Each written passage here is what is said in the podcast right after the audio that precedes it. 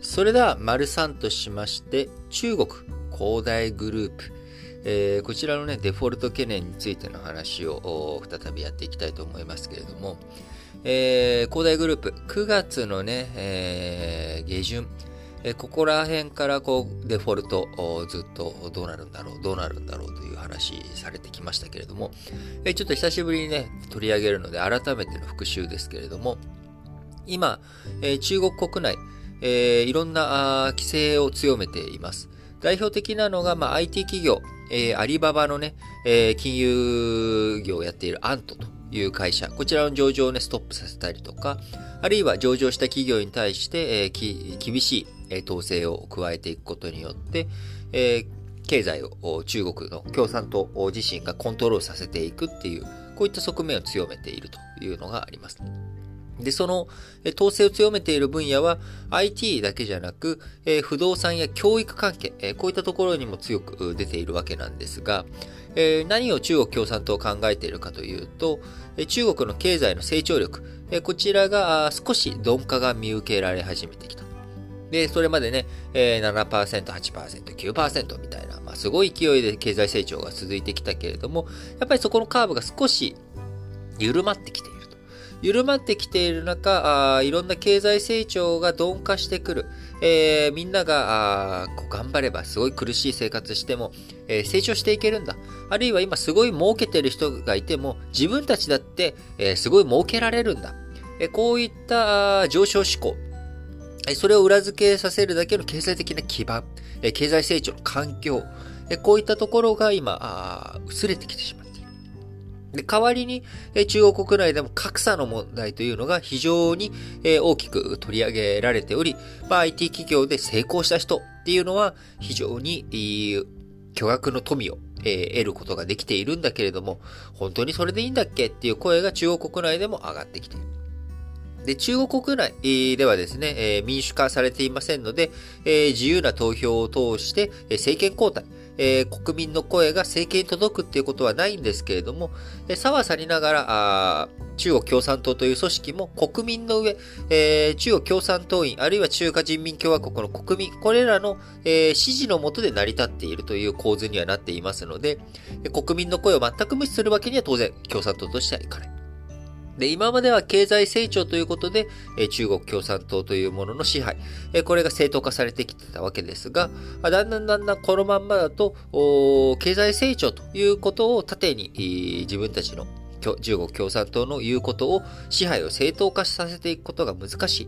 じゃあその代わりどういった道筋を取っていくべきなのかということで、まあ、格差を是正し是正していく。え共同富裕、みんなで豊かになっていこうよというメッセージ。えこちらをしっかりと出していくことが中国共産党としての役割だと。で、もともと、習近平、えー、さん、えー、2013年 ?12 年えー、ちょっと、えー、ちょっと待ってくださいね。2012年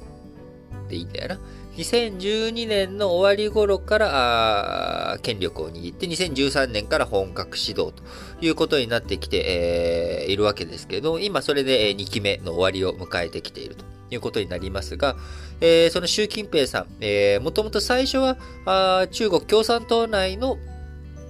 こう、腐敗分子、えー、汚職をして、えー、いた人たちをどんどん叩き、のめしていき、自分の権力闘争の相手を倒していったと。その結果、権力基盤がしっかりとすることができ、この前の6中全会という重要な共産党の大会の中では、自分たち、え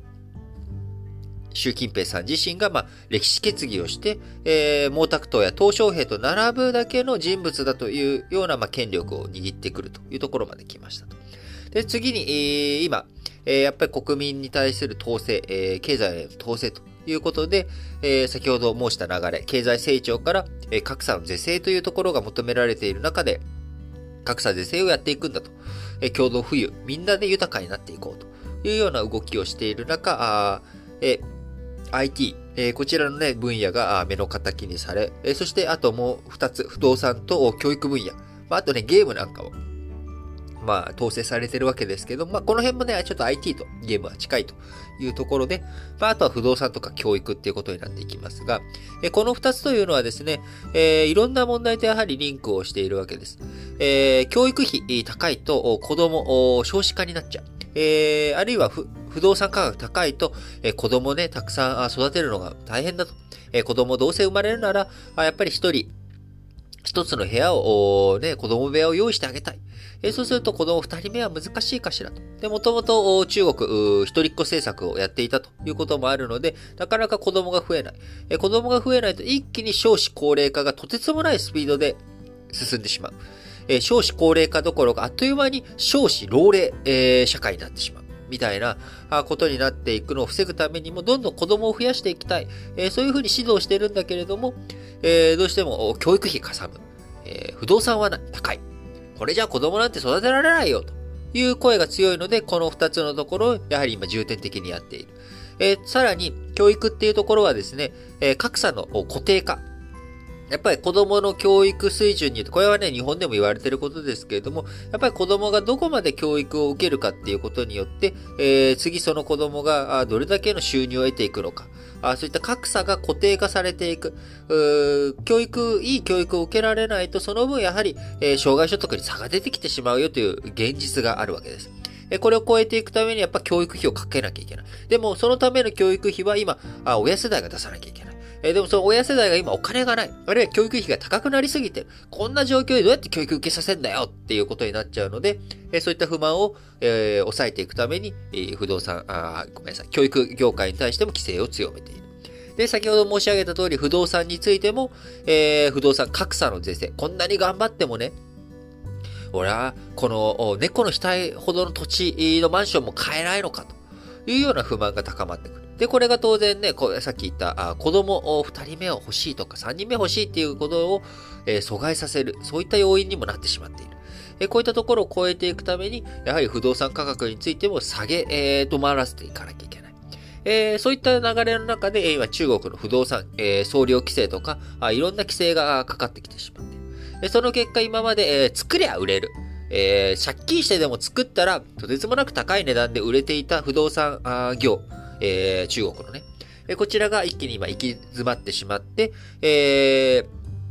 全然、えー、お金、資金繰りが厳しくなってしまっているというのが中国恒大グループという不動産大手の、えー、会社なんですけれども、こちら、あまたね、12月6日にアメリカドル債の債務不履行の猶予期限、えー、こちらが切れてしまうということで、投資家の警戒感が高まっているという状況になっています。昨日29日の香港株式市場で、えー、中国恒大グループの株価、前週末比8.8%安と大幅安となりました。えー、9月末ぐらいからね、ずっと毎月のように中国恒大グループの、まあ、デフォルト、えー、こちらの懸念がどんどんどんどん強まってきているわけですが、えー、まあ、この辺はですね、僕は乗り切れるんじゃないのかなっていうような気はしているんですが、最大のポイントはやっぱり来年、入って1月か2月か3月かあ忘れちゃいましたけれども、最初のあたりに、えー、元本の返済っていうのがあるわけなんですよね。えー、1億円借りてきました、例えば。で1億円を返す手前の、えー、金利。まあ、えー、100万円だとしましょうか。この100万円が払えませんっていうような状態。えー、これもね、これで大変なんですけれども、まあ、100万円払え、なんとか100万円は払えたと。でも、いよいよですね、1億円を返しなさいっていうタイミングが来るわけですね。それの一発目が来年入ったらですね、中国恒大グループ、元本返せというようなタイミングがやってくるわけで、こうなってくるとですね、元本の返済っていうのは当然、えー、金利の返済とは、えー、額の規模が違うということになっていきますんで、えー、中国恒大グループ、今、あ目先12月6日をですね、クリアしたとしても、えー、構造的には先ほど申し上げた通り、中国での不動産事業に対する統制、規制っていうものが緩まるっていうことは、これは構造的にないわけです。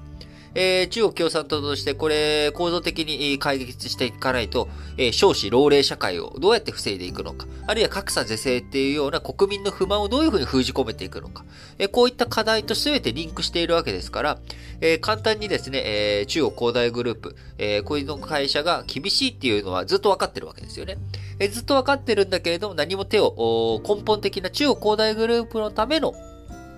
えー、なんでしょう、解決策とか、あ彼らのための是正策みたいなことをやってあげる気はさらさらないっていうのがずっと今まで見えてきてるわけですから、えそうなってくると、この12月6日の金利の、ね、支払い、えこちらがうまくいったところで、えー、その次、えー、来年以降控えている元本の返済ってタイミングになると、いよいよもって爆発。中国恒大グループ、デフォルト、あ現実化みたいなね、えー、こういった状況になって来ざるを得ないのかなというふうに思っています。えー、丸一で話しました通り、オミクロン株、こちらのね、えー、状況で年末年始、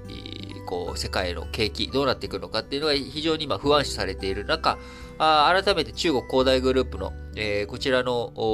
デフォルト懸念についても再燃、えー、不安視されていくという状況。えー、年末年始かけてですね、えしっかりと経済の状況をつぶさに見ていく必要があるなと思っています。はい。